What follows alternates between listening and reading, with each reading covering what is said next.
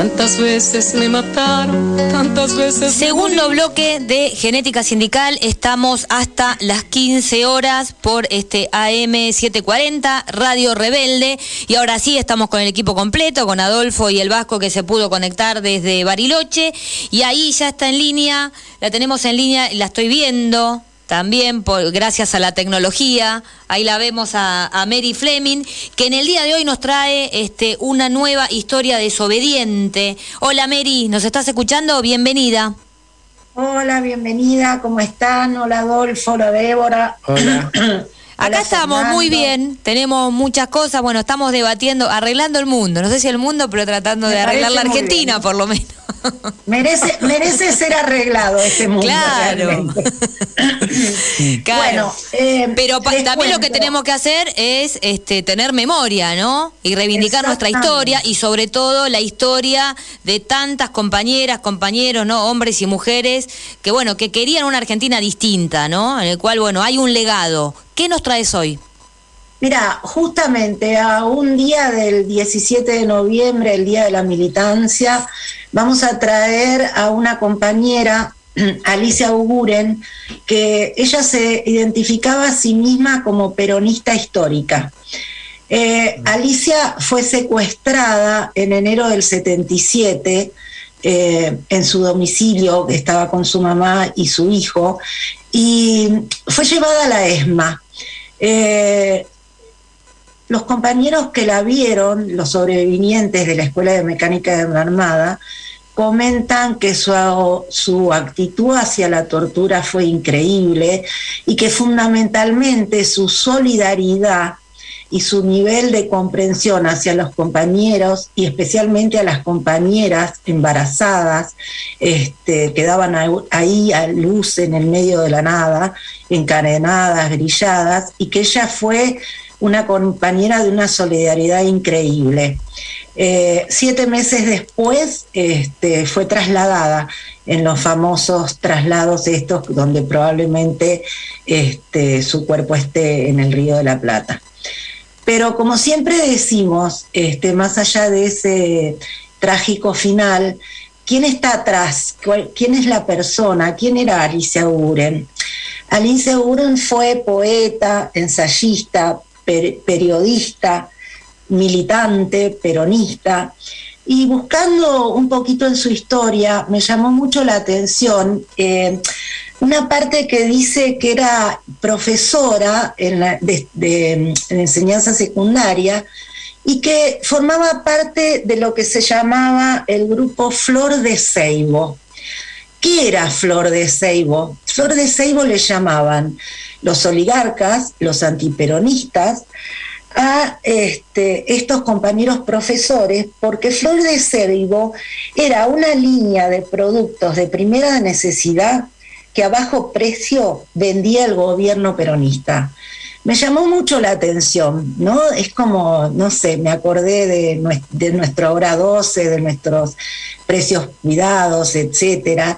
Y bueno, Alicia eh, trabajó en el gobierno peronista, fundamentalmente en su tarea de docente.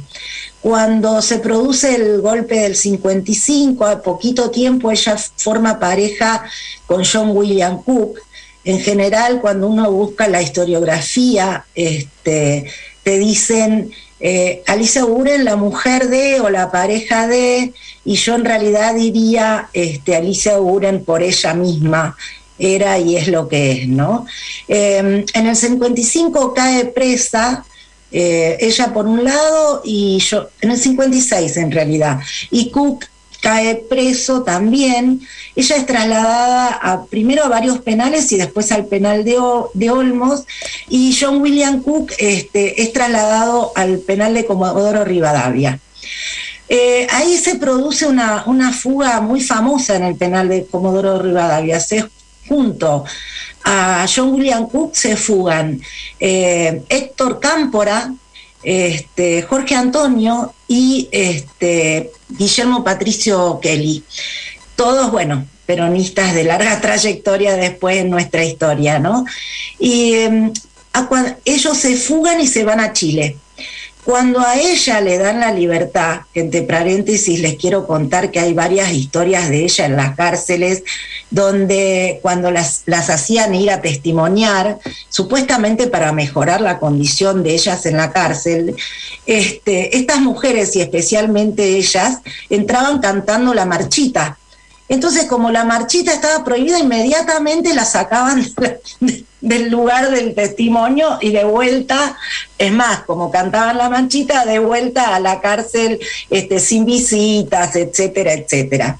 Finalmente ella logra que le den la libertad y ahí también en una maniobra muy graciosa, porque a ella le proponen este, que se vaya a España, la mandan a España y le proponen que se vaya en avión. Y entonces ella dice que no porque tiene problemas de salud, inventa toda una situación.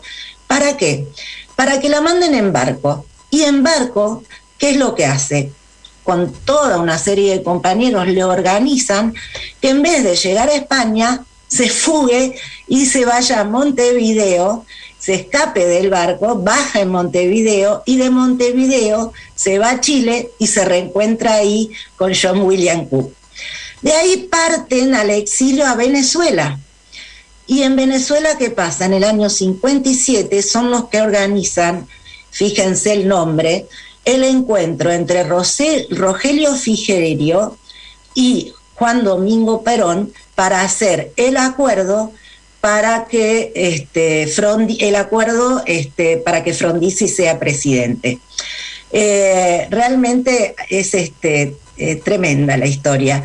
Bueno, a partir de ahí, esto es el año 57, ellos se quedan y empiezan, empieza el proceso de la Revolución Cubana. El año 59-60, el Che, que tenía mucha relación con John William Cook, los convoca y se van para Cuba.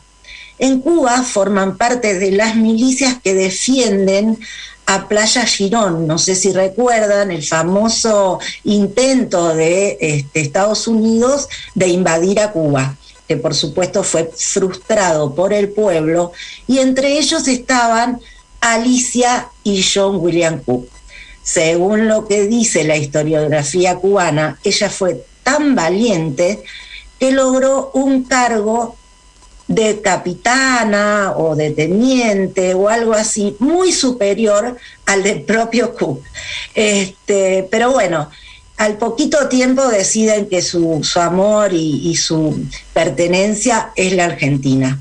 Así que vuelven a la Argentina, este, están unos años allí y en el año 68 lamentablemente John William Cook muere este, de un cáncer. Eh, Alicia, por supuesto, mantiene este, la militancia y en el 69 fue parte del Congreso fundador de la tendencia revolucionaria. Luego siguen militando, sigue habiendo cárcel, este, represión, clandestinidad para ella. Y en el año 72 publica algo que casi todos nosotros cuando fuimos jovencitos, muy jovencitos, leímos que es la famosa correspondencia Perón-Cook, que nos formó ideológicamente a muchos de nosotros. Ella adhiere al gobierno de Cámpora, este, y en ese periodo hay, hay una, una imagen, una, algo que me quedó muy grabado también de estas cuestiones de búsqueda en los archivos, que es la historia de un compañero que cuenta que ella este, van a una villa a trabajar y cuando se toman el colectivo de vuelta, el compañero le dice, pero estás descalza. Y ella le dice, sí, porque ¿sabes qué pasa? Que había una compañera que hacía un año que estaba descalza. Yo no puedo sostener eso. Y se subió al colectivo descalza y le dejó el, los, sus zapatos a esa, a esa compañera. Esto me parece que más allá de toda la historia política, etcétera, etcétera, nos da cuenta de, qué clase de compañera era y de qué clase de compañeras eran todas estas compañeras militantes de la resistencia peronista. Eh, finalmente, bueno, como les digo, eh, en el año 76 ella permanece en la Argentina y está y la secuestran. Eh, quiero terminar con un poema de ella, porque ella era una excelente poetisa y eh, me pareció fundamental porque me pareció como, me parece como un canto de esperanza. El poema dice así, Buenas noches mi tierra, por ti he andado sobre la blanca curva de la ciega final y desde allí solo me llega la dicha del silencio. Por sobre el maizal, un viento rubio, con hálito repleto de cosecha, me augura que, para próxima fecha, la buena gente hemos de unirnos.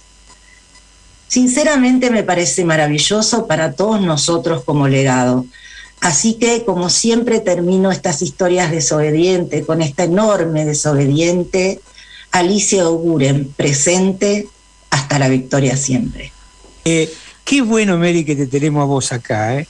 porque eh, seguramente que estos relatos hay un montón de jóvenes que no lo saben, no lo conocen. Y nosotros, para ser militante, ayer, el 17, tenés que hablar de estos compañeros y de estas compañeras. Esos son militantes, de ahí sale la militancia, del compromiso para el otro, de quedarse descalza para dársela al compañero. Eso es un compromiso de militante, de trabajar. La verdad que eh, yo estoy contento, se puede decir poco, porque podés decir y rescatar los valores de toda una generación eh, un poco más atrás de nuestra generación también en la compañera. Pero qué importante que es ser peronista, la puta madre que lo parió. Así Exactamente. Eh, eh, eso, para mí, ese, que vos hables de estas compañeras y de estos compañeros con la fuerza que tienen y lo que han hecho en su historia, yo soy un agradecido hacia vos y de un agradecido a este programa que lo puede transmitir. Digo, porque esto no se sabe y hay que hacerlo saber. Si no tenés historia, no tenés presente ni futuro. Así que gracias, Mary. No, al contrario. Nos vemos. Un abrazo, Mary. Chao. Chao.